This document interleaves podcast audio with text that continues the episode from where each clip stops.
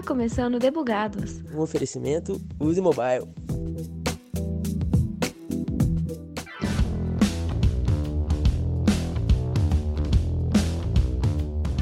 As interfaces de programação de aplicativos, vulgo API ou API, estão por toda parte.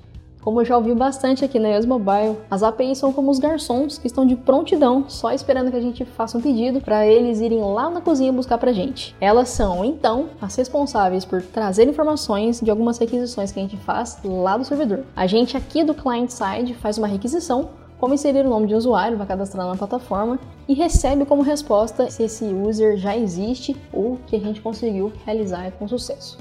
Eu sou Thaisa Bocardi e neste episódio de Debugados nós vamos entender mais sobre APIs e como criá-las. Bora lá?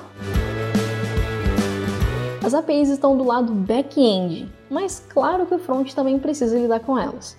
Para deixar isso mais claro pra gente, vou pedir para um front e um back da Use Mobile contar pra gente um pouquinho mais. Gabriel Durães, chega aí para falar pra gente um pouquinho mais sobre o lado do front. É, o front usa uma API por meio de requisições, né? É, essas requisições é, são realizadas no momento que o usuário interage com a interface da aplicação. É, e, e também essas requisições servem tanto para buscar dados que vão ser usados na interface, como também para enviar uma informação que vai ser utilizada pela API. Podemos citar um exemplo de, de uma requisição em um sistema de login de uma rede social, onde o usuário informa suas credenciais de acesso, que podem ser usuário e senha. Essas credenciais, então, são enviadas na requisição para a API.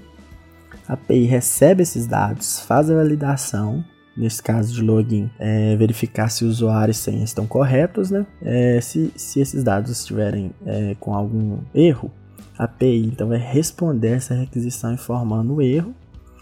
E aí no front, essa resposta serve para a gente informar o usuário de forma amigável que os, o, as credenciais que ele passou estão erradas. Caso essa verificação é, esteja correta, ou seja, a usuário e senha forem validados, a API responde essa requisição, com sucesso e essa resposta de sucesso também serve para o front encaminhar o usuário para a área logada e é onde ele deseja acessar no momento que ele realizou o login. Né? Além dessa resposta de sucesso, é, podem vir também informações referentes a esse usuário que, que está solicitando o login, como seu token de acesso, é, nome do usuário, foto de perfil, no, nesse caso da rede social, que vão servir para o front também criar a interface da área logada específica desse usuário. Agora vamos de back-end. Vou deixar para o Breno Souza. O que, que é back-end e o que, que isso tem a ver com API?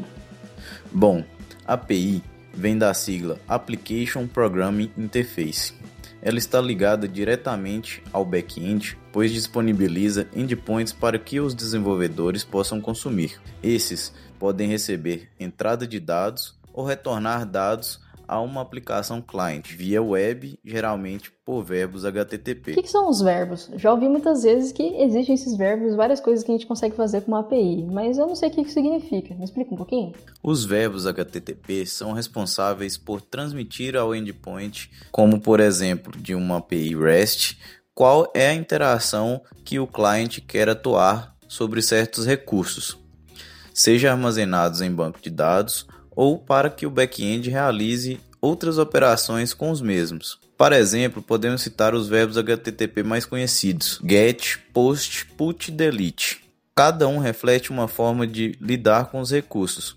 Get significa a busca por determinados recursos, post significa criação de um novo recurso, put significa alteração dos recursos e delete como o nome já diz, significa a remoção ou deleção de recursos. Cada um pode ser utilizado segundo a necessidade das regras de negócio.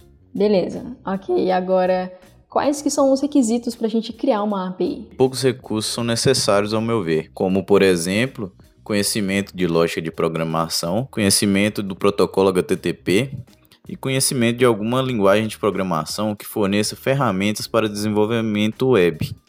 E claro, um pouco de experiência com servidores é sempre indicado para que possa configurar e colocar a sua API no ar. Ah, beleza. Mas peraí, Breno, ainda tenho mais uma pergunta. API REST e RESTful. Que diacho que é isso? REST significa Representational State Transfer. Trata-se de um conjunto de princípios de arquitetura de software que, quando seguidas, permitem a criação de uma API com endpoints de responsabilidades bem definidas. Já API RESTful é a capacidade de determinado sistema aplicar os princípios de REST, ou seja, uma aplicação que segue os padrões REST. Beleza, gente. Muito obrigado, Gabriel e Breno. Existe muito assunto para o tema API, como já deu para ver. Então, este aqui foi apenas um introdutório para a gente ficar bem alinhado. Através de vozes é bastante difícil da gente falar sobre, então vou deixar para vocês na descrição um vídeo do Felipe Deschamps explicando como fazer uma API de um jeito fácil, seguro e rápido. Ele é um excelente programador, grande referência para muita gente. Vou deixar também um link aqui do artigo da Use Mobile que fala um pouco mais sobre a API trazendo informações inclusive sobre monetização dessas APIs. Por hoje é só, mas caso existam lacunas no assunto ou você queira sugerir um tema de episódio para o Debugados, é só mandar um e-mail para debugados.usemobile.com.br. Fique à vontade para entrar em contato, o Debugados é nosso. É isso, pessoal. Zerei o backlog do dia, então tá na hora de despedir do squad. Falou!